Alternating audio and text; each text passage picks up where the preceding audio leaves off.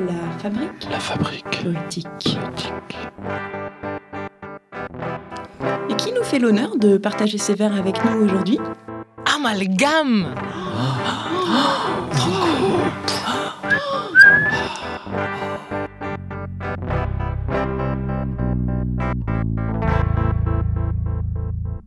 Ça se passe il y a longtemps dans la ville espagnole de Córdoba, dans le sud de l'Espagne, en Andalousie. Et à cette époque-là, on raconte que les musulmans, les juifs et les chrétiens s'entendent très très bien. Donc dans cette ville, il y a un imam, un rabbin et un prêtre qui n'ont aucun problème entre eux. Et comme ils n'ont aucun problème entre eux, bah, ils décident de créer un jour commun aux trois religions, un jour de fête et de partage. Seulement, ce n'est pas facile à choisir, car ça ne peut être ni un vendredi, jour sacré des musulmans, ça peut être non plus un samedi, jour sacré des juifs, et ça peut être non plus un dimanche, jour sacré des chrétiens. Mais comme ils s'entendent si si bien, bon, c'est ce qu'on raconte, bah ils arrivent à trouver un jour commun, le mercredi.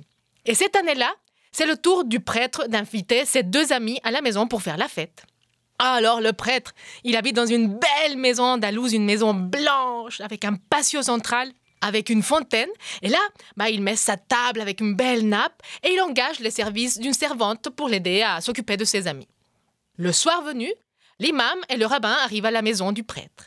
Le prêtre les accueille, les fait asseoir à table. Il leur demande s'ils ont soif. Ils disent oui. Alors les servantes arrivent avec trois verres de vin. Et là, sans aucun problème, le prêtre commence à boire ce nectar des dieux, bon, de certains dieux. Mais le rabbin et l'imam s'exclament. Ah Du vin, notre ami Mais nous ne buvons pas de vin Notre religion nous l'interdit. Ce à quoi répond le prêtre. Ah Dommage, mes amis Vous ne savez pas ce que vous ratez.